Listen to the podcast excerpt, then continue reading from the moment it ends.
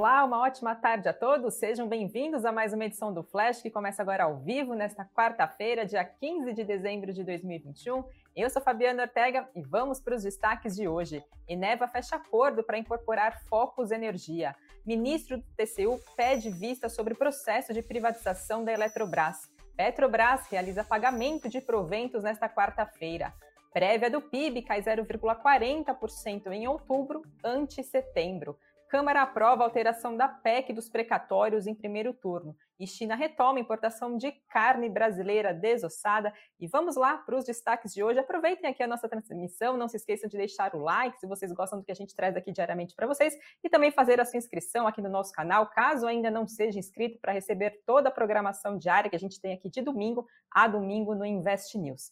E vamos falar então, destaque de hoje, temos a Ineva que afirmou, que informou que acabou firmando um acordo de incorporação com a Focus Energia e a empresa vai acabar assumindo assim a carteira de clientes e todos os projetos renováveis da Focus Energia em uma operação que envolve um pagamento de 715 milhões de reais.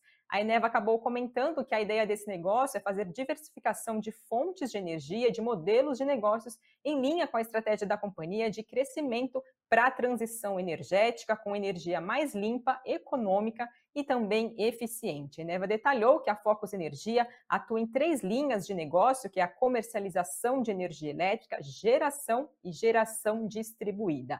Para o presidente da Eneva, essa é uma boa oportunidade para obter um retorno atrativo, ao mesmo tempo também que acaba promovendo uma combinação em linha com os negócios complementares da companhia, como é o caso de projetos renováveis e também da expertise da Focus Energia na comercialização de energia elétrica, com acesso a uma grande base de clientes. Agora, o negócio vai ser votado em Assembleia Geral nas duas empresas e a operação também vai ser submetida ao CAD. A Focus, lembrando, iniciou suas operações como comercializadora de energia aqui no país no ano de 2015 e no início agora do ano de 2021 fez o seu IPO, sua abertura de capital na Bolsa Brasileira, com o objetivo de fazer financiamento de projetos renováveis. O acordo, então, prevê que a Focus vai ser incorporada inicialmente por uma holding detida integralmente pela Eneva. Vão ser atribuídas, então, uma nova ação ordinária e uma nova ação preferencial para cada emissão da Focus. Depois disso, essa holding criada pela Eneva vai ser incorporada pela companhia e os acionistas da Focus, que viraram, virariam então acionistas né, dessa holding, vão receber 0,18 ação da Eneva para cada ação ordinária dessa holding. Ao todo, vão ser 17 milhões de novas ações ordinárias de emissão da Eneva. A previsão é de que o acordo seja concluído até o dia 14 de abril do ano que vem e prorrogável por mais três meses. Com isso, se tudo acabar acontecendo, dando certo e avançar esse processo, a Focus Energia então deve ser deslistada da Bolsa Brasileira, com a consequência então da migração da sua base acionária da Focus Energia então para a companhia Eneva. Já a Eneva vai continuar de, com capital aberto, listada no segmento do novo mercado da nossa Bolsa Brasileira. E com isso, caso a incorporação seja aprovada pelas Assembleias Gerais das companhias, eventuais acionistas da Focus vão ter o direito de se retirarem mediante um desembolso no valor das suas ações que deve ser de R$ 4,70 por papel. Já os acionistas dissidentes de Eneva não vão ter o direito ao exercício desse direito, então, de retirada. A gente via hoje os papéis da companhia com forte alta logo na abertura do pregão de hoje. Os papéis da Focus Energia chegaram a subir mais de 11%, e agora há pouco, por volta do meio-dia, era avançava cerca de 6%. Papéis da Eneva também subiam, chegaram na abertura do pregão passar dos 5%, e agora, por volta do meio-dia, a alta era de 3,82%.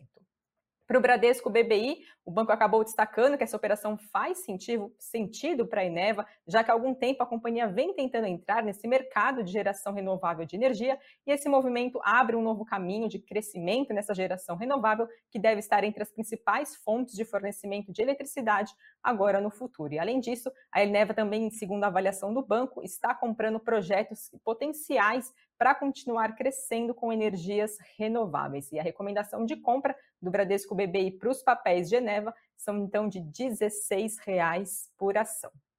Falo agora de privatização da Eletrobras. O ministro Vital do Rego, do Tribunal de Contas do TCU, acabou pedindo vista sobre o processo de privatização da Eletrobras, que está sendo julgado no plenário do TCU. O TCU apreciaria nessa quarta-feira a primeira etapa desse processo de privatização da Eletrobras, que no caso acabaria analisando o valor adicionado aos contratos de outorga, os efeitos da descotização das usinas concedidas e também da destinação dos recursos de operação à conta de desenvolvimento energético, além também da revitalização de bacias hidrográficas. Com isso, a análise da matéria então só vai ser retomada no ano que vem, depois então de uma revisão da equipe então do ministro.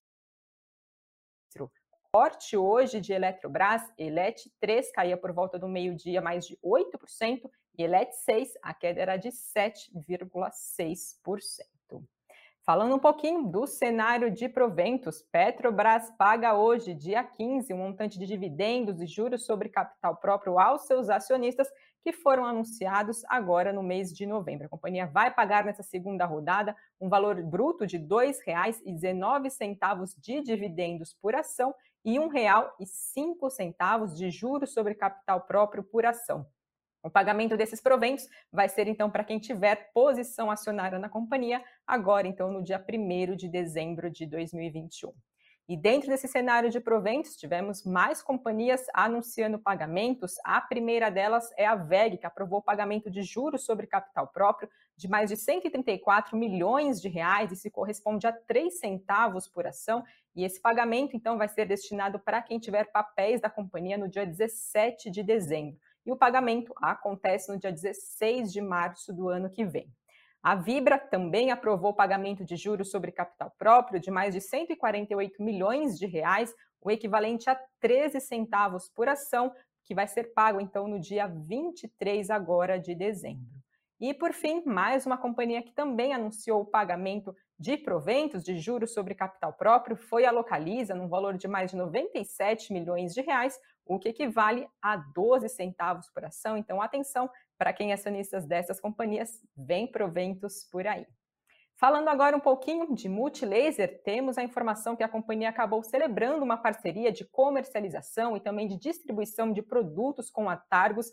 Essa companhia ela tem posição de destaque no mercado global de mochilas, de cases para notebooks, tablets e também para acessórios. Inicialmente, vão ser contemplados nessa parceria entre as duas empresas 30 produtos que vão ser somados mais posteriormente, né, mais para frente, ao atual portfólio dos mais de 5 mil produtos da Multilaser, que já estão aproximadamente em 44 mil pontos de vendas aqui no país e em 100 marketplaces. Essa parceria que tem previsão de começar já agora, no mês de janeiro de 2022, vai ao encontro da estratégia de ampliar o seu mercado de endereçáveis dos seus produtos por meio da expansão de portfólios e atuação de novos nichos de consumo, ao mesmo tempo também que acaba fornecendo aos produtos da Targus melhora na distribuição e também na utilização das operações de logísticas avançadas e também, segundo a empresa, consideradas eficientes aqui na indústria nacional.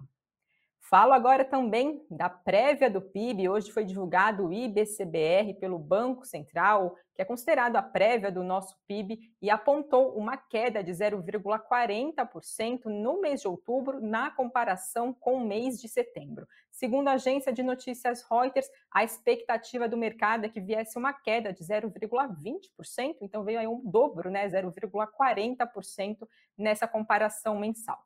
Todos os setores acabaram contraindo mais do que esperado pelo mercado. A atividade da indústria teve uma queda de 0,6, varejo 0,9 e serviços 1,20. Então, no acumulado dos 10 primeiros meses agora do ano de 2021, esse índice registra uma expansão de 4,9. Já em 12 meses, até outubro de 2021, houve uma alta de 4,19%. Com essa queda que acabou sendo registrada pelo índice agora no mês de outubro, o índice atingiu 136,8 pontos, sendo assim então o menor patamar desde setembro lá do ano passado, então do ano de 2021.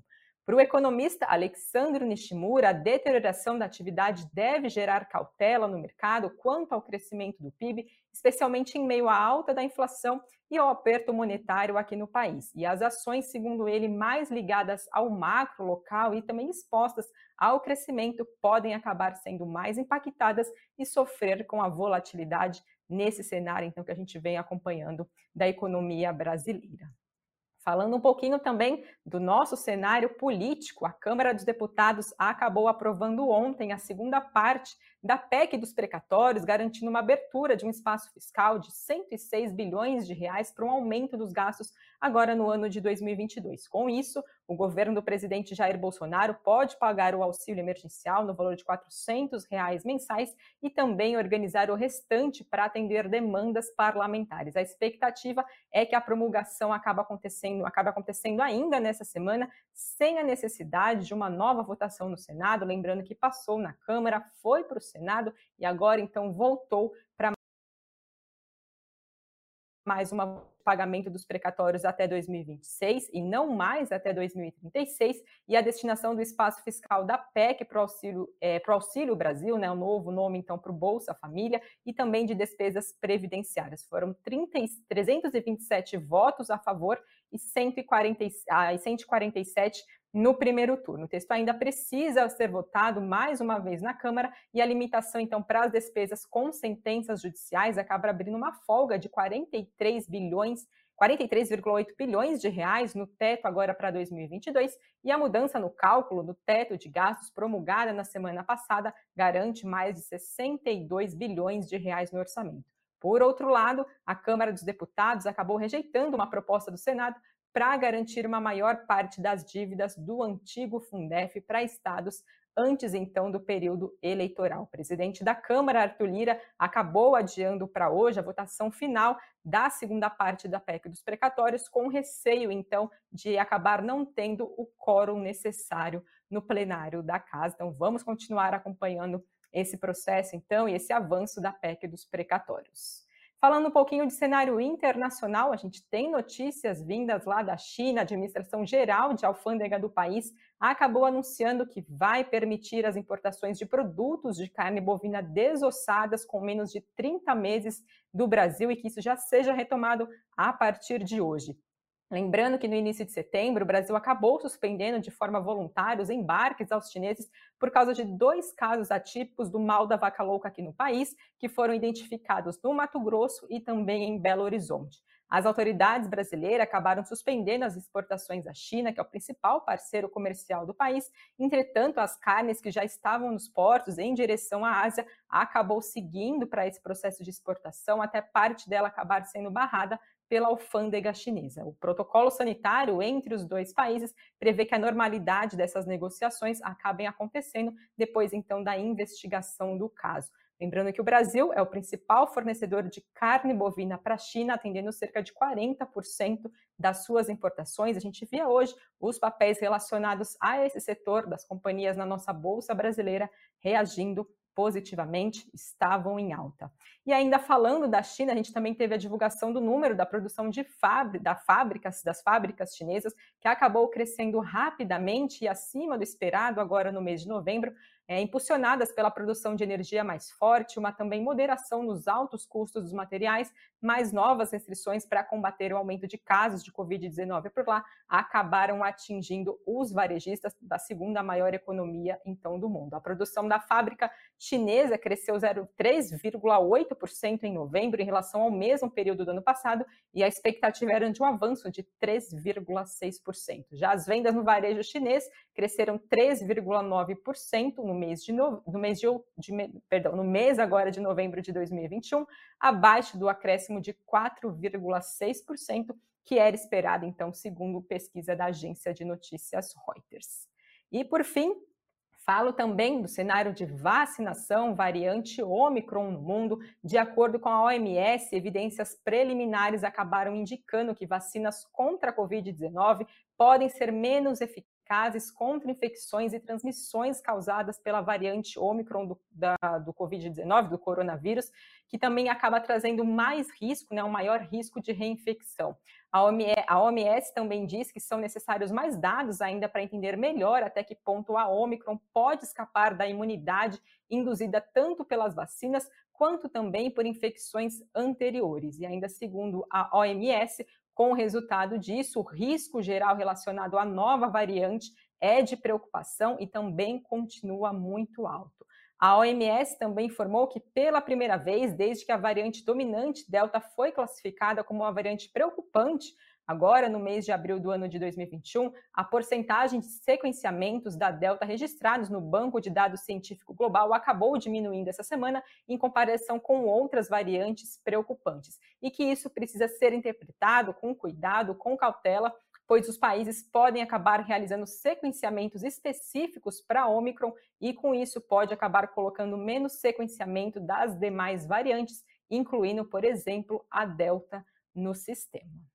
Falando agora do Ibovespa, o principal índice da nossa bolsa brasileira, por volta do meio-dia recuava 0,87%, voltando para casa dos 105.837 pontos e o dólar avançava 0,35% a R$ 5,71. Falo agora dos destaques do Invest News desta quarta-feira, o tema do Cafeína de hoje é o Zoom. Será que ele sobrevive ao fim do home office?